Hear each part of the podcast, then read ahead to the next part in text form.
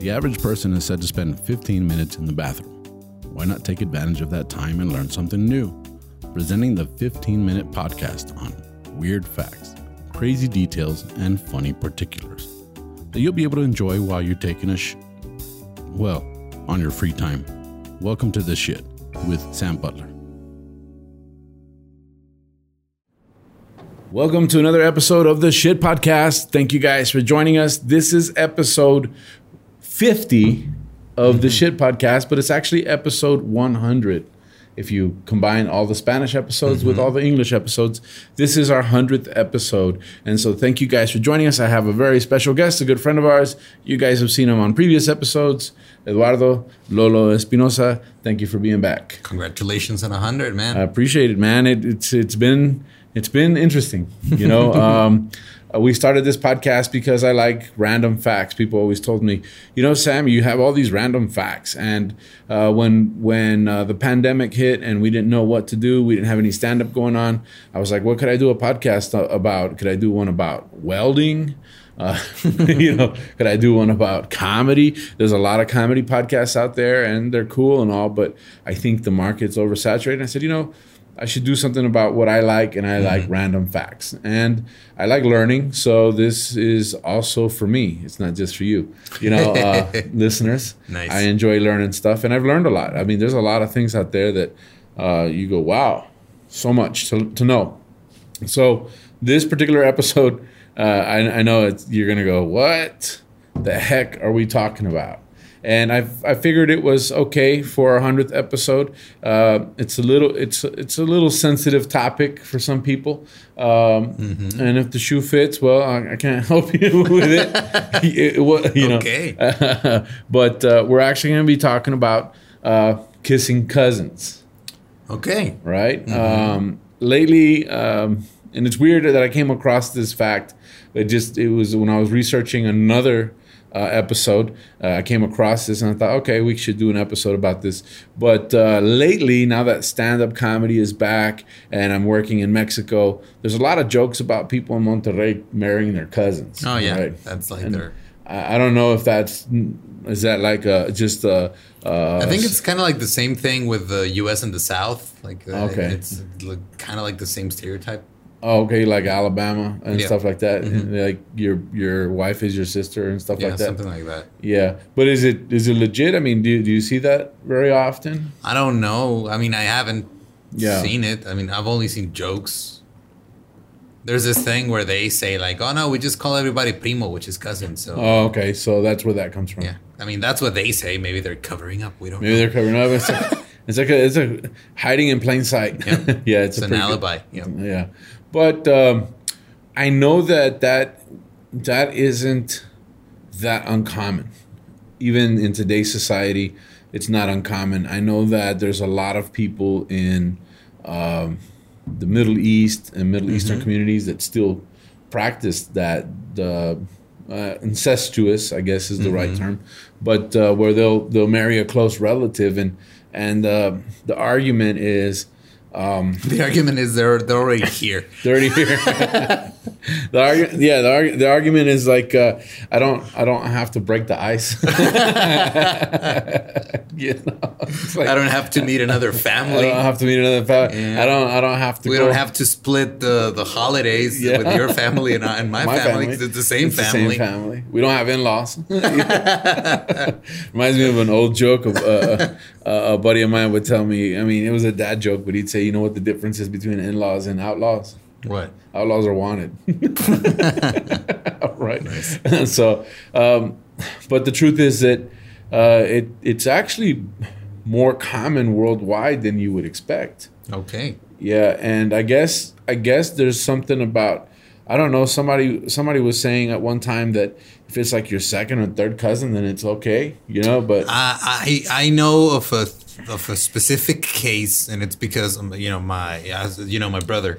Yeah. And my brother was in this like a. a, a I'm sorry, like a nonprofit, and he was there with other kids with special needs. yes. And there was a family where uh, they had three girls, and they had like very a very very rare genetic disease, and it's because the the parents were distant cousins. Like they didn't know until they got like a full genetic uh, the study made. Yeah. And they were distant cousins. I'm not second or third. They were like fifth removed or something. Wow. And uh, even then, like it, it was, it was like one one in a million, but it was terrible. And then the kids were like that. The, the specific uh, genetic disorder that they had was like one in ten million or something. Wow. And then the three of them had it, and it was because of this specific pairing of distant cousins. You know, one so if if somebody's saying like, oh yeah, if it's your second or third cousin, it doesn't matter. It's because they're fucking their second or third cousin. Yeah. and they're justifying it. yeah, I well, uh, I know that in in my co- in my house uh, with my family that Yeah. was uh, totally un- unacceptable. Oh shit! I actually have a an anecdote about my dad that my mom just told me recently. uh, he's from a, a, a you know it's a small city in Veracruz. It's called Papantla, and he was out in, in the town. You know, just there was I don't know. He met a girl, and they were hanging out, and you know he sort of liked her. I can already see where it's going. Yeah. Yeah, and they're like, "Oh yeah, well, uh, let's go to my, you know, let's go to my parents' house." And then he goes like, "Oh yeah, my uncle lives around here." oh shit, that's his house. That's it's out. so yeah, wow. yeah. Well, that's actually some of the stuff that I found when I was researching this topic. That um, the bigger the populations are, which which you would say a bigger population would increase the risk of not running into a Yeah. cousin, right? But it actually says it's the opposite. The bigger the population is, the bigger the chances are that you have a genetic match with someone Okay. that you don't know.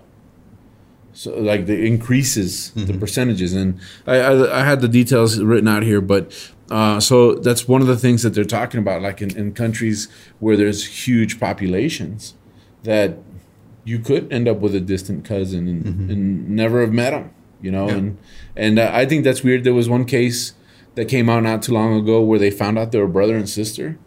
Um, as a matter of fact, um, we'll get we'll get to some of the stuff here. That's crazy. Um, there's a, a, a condition called genetic sexual attraction, right? And so what they're saying based on this, and, and I, I can read it because it's it's written out in a way that's more understandable than what I could explain. It says in human inbreeding, part of genetics, psychological factors like mental, emotional, intellectual properties also play an imperative role in attraction. And it is common for people to be attracted to someone with similar interests and attitudes. Mm-hmm. Sometimes those two people having blood relation or close relatives reuniting after being separated at birth. This phenomenon is known as genetic sexual attraction and is so common that adoption agencies warn their clients about it. What the hell? We often heard that brothers and sisters, cousins, are developing physical relations, which is a, an example of GSA. What the fuck? So, um, there was a. I mean, that explains all the porn lately. oh, dude, that's gross. Well, dude, I, I didn't know you were site- watching Woody Allen porn. Oh no! It's just every porn site that you go Oh. on these days. Oh, they have yeah. all these stepbrother, stepsister fantasies where they get stuck in the fucking dryer or I don't- washer. I don't. I, Oh, you saw it too? Cool.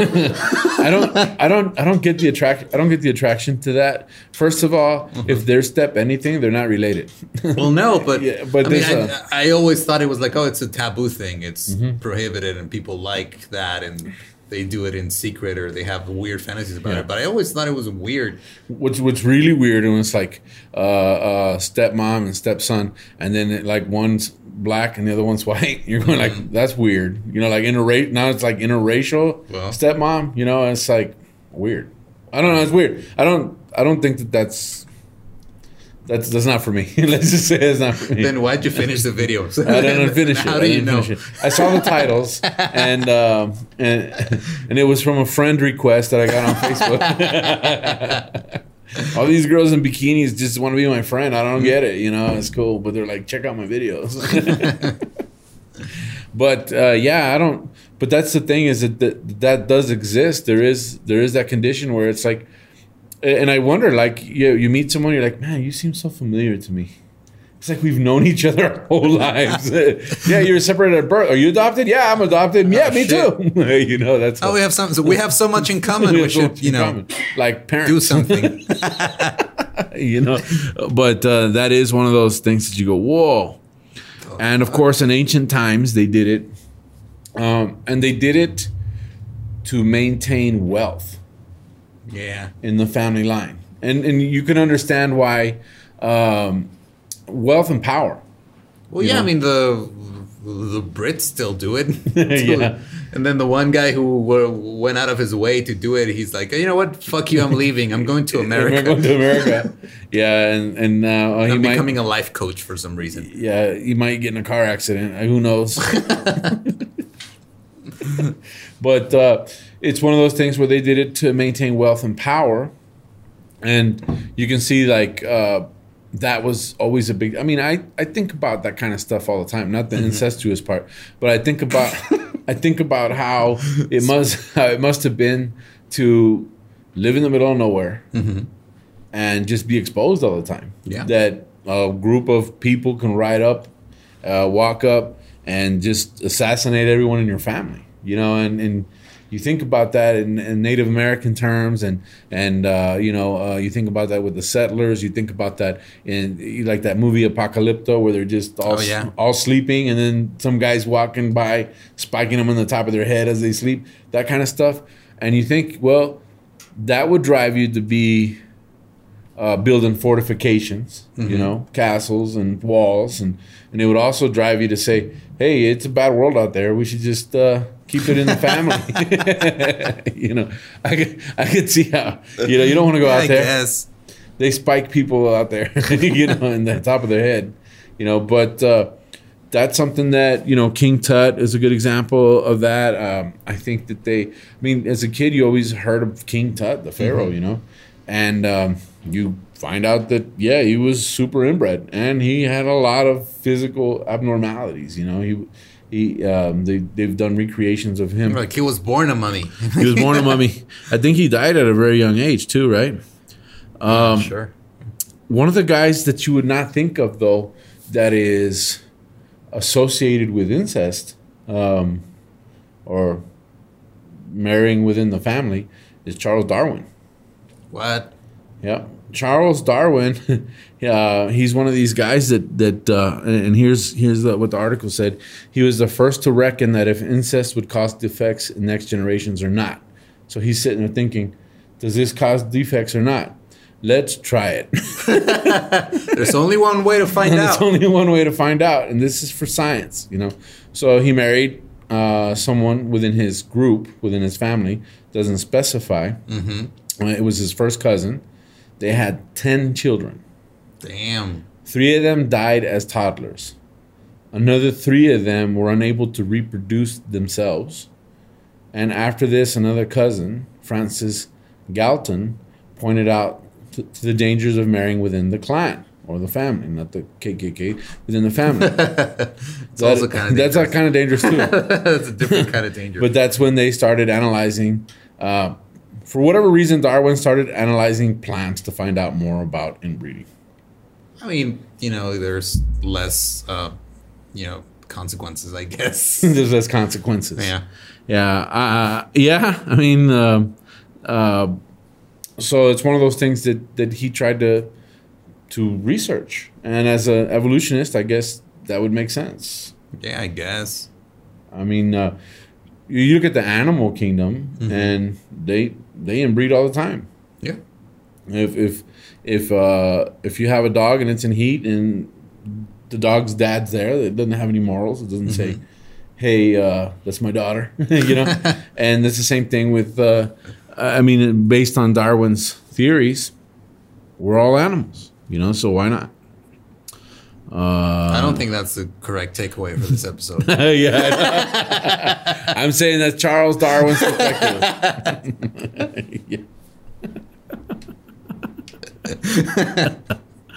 Um, let me see.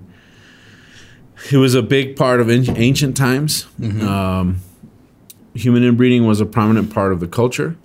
It, uh, it was um, very popular in the Greco-Roman period. At that time, the sibling or cousin marriages were common among all the classes in Egypt. The ancient Egyptians believed that this concept, in order to keep the Ptolemaic blood pure, so there is that this is how we keep our blood pure by all being of the same bloodline, Which is, I mean, Um, which is the opposite. yeah, no, you're you're not. So Cleopatra married her younger brother Ptolemy, and their parents, Cleopatra and Ptolemy, were also brother and sister.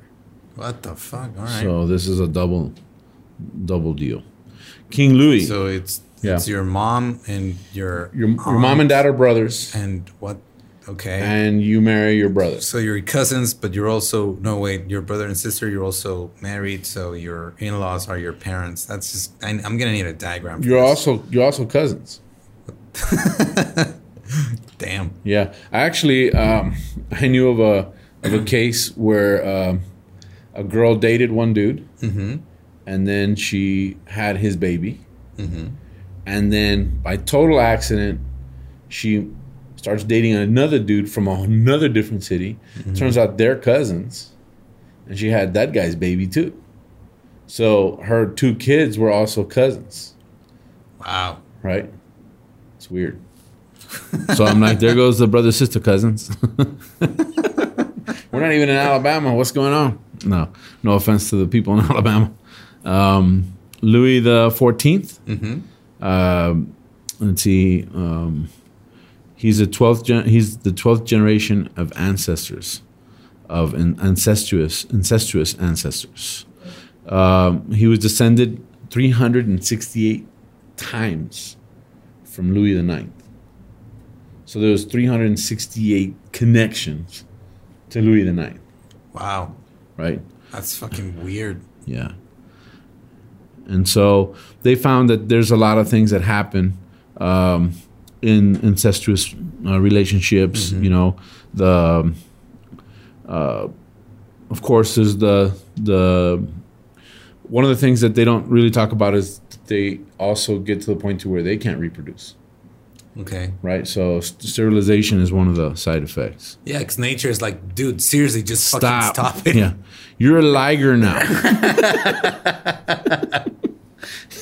you you can't have another liger. That's it.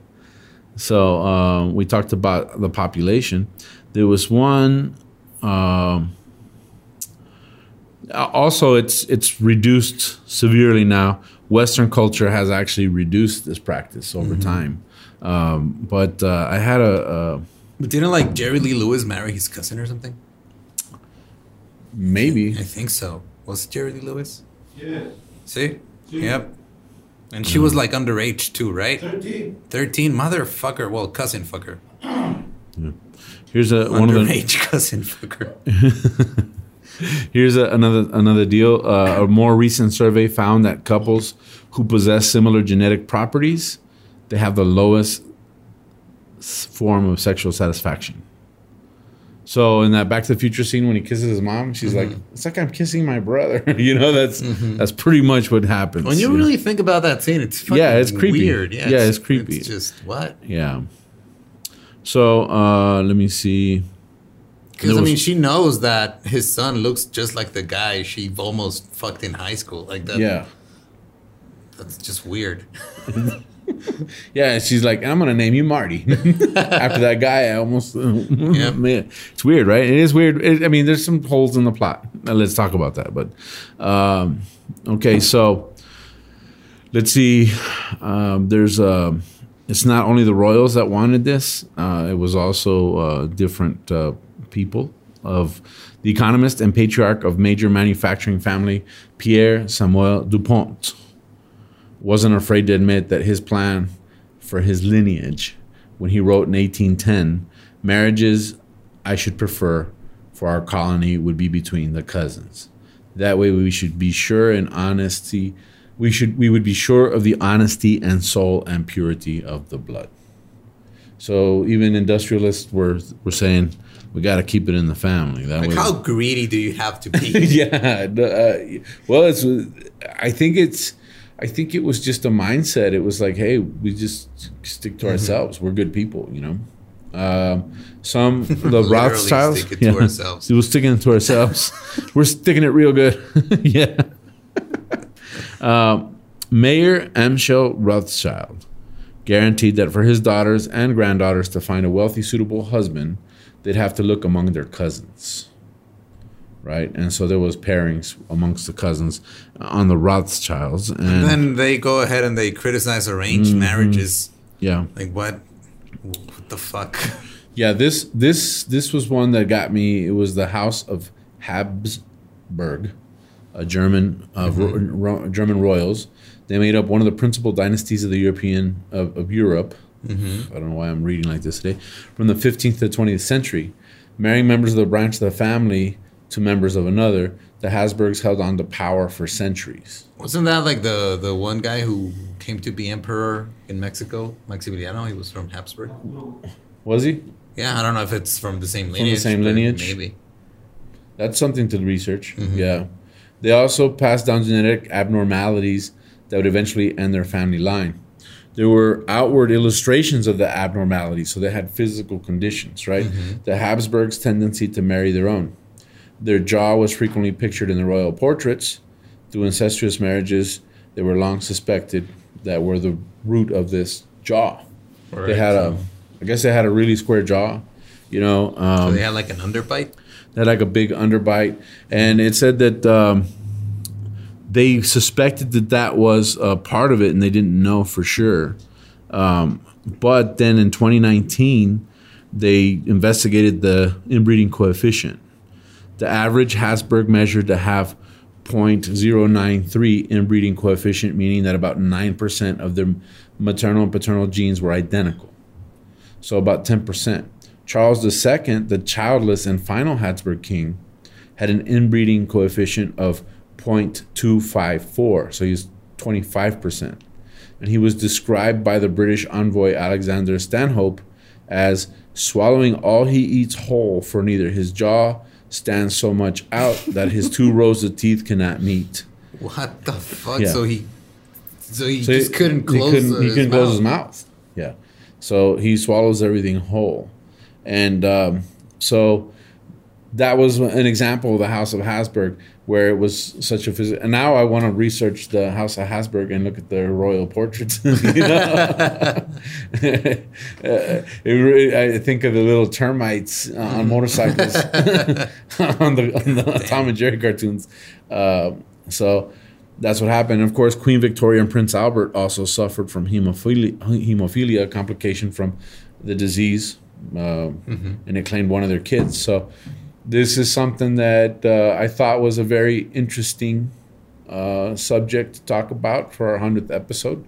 Um, don't kiss your cousins. Um, Yeah, what the fuck? yeah, there's plenty of people in the world, guys. You can go out there and have a good time, you know, but uh, keep it out of the family. And with that being said, uh, this wraps us up for this episode. Thank you guys for joining us. Thank you for following and subscribing. Thank you for being my guest. How can people find you on social media? Uh, I'm everywhere as uh, Ningun Eduardo. Ningún Eduardo. And I'm Tu Amigo Sam. That's T U Amigo Sam on Facebook and all the different uh, uh, social platforms. And my channel on YouTube is also Tu Amigo Sam. And uh, I'm on Spotify and different platforms uh, for podcasts as Sta Cagado Podcast, even though we're in English and we're the shit, which is, uh, we don't have our own channel on platforms. It's all on the same channel. So thank you guys once more. This is our 100th episode. There's 13,000 subscribers now on my YouTube. Uh, when I started this podcast, it was 10. So I really appreciate you guys uh, keeping up. Uh, Los Cagadienses is our official group on Facebook. Thank you guys for all the comments, the positive vibes, the memes. We appreciate them. Thanks to all the guys that uh, teach English and uh, use the podcast as a as a as a teaching aid. That's a huge honor. If anything at all, that that makes it worth it. So thank you guys very much, and and uh, a big shout out to our family here, Producciones Sin Contexto, and all the guys on all the different projects having me on and coming on on on here. It's been a blast. With that being said, we're gonna start doing stand-up comedy nationwide, internationally. We're gonna be touring in Mexico and the U.S uh, because everybody's getting vaccinated. And with that, uh, we're going to have some changes in the format. There'll be some episodes where I won't have a guest because I'll be on the road and I will be shooting it in my hotel room. And uh, and uh, I'll try and do a good job. Uh, I'll I'll uh, have witty remarks to myself and uh, and laugh at my own jokes. But it makes it worth it because you guys will be with me. And with that being said, thank you guys for 100 episodes. And that's this episode of the Shit Podcast.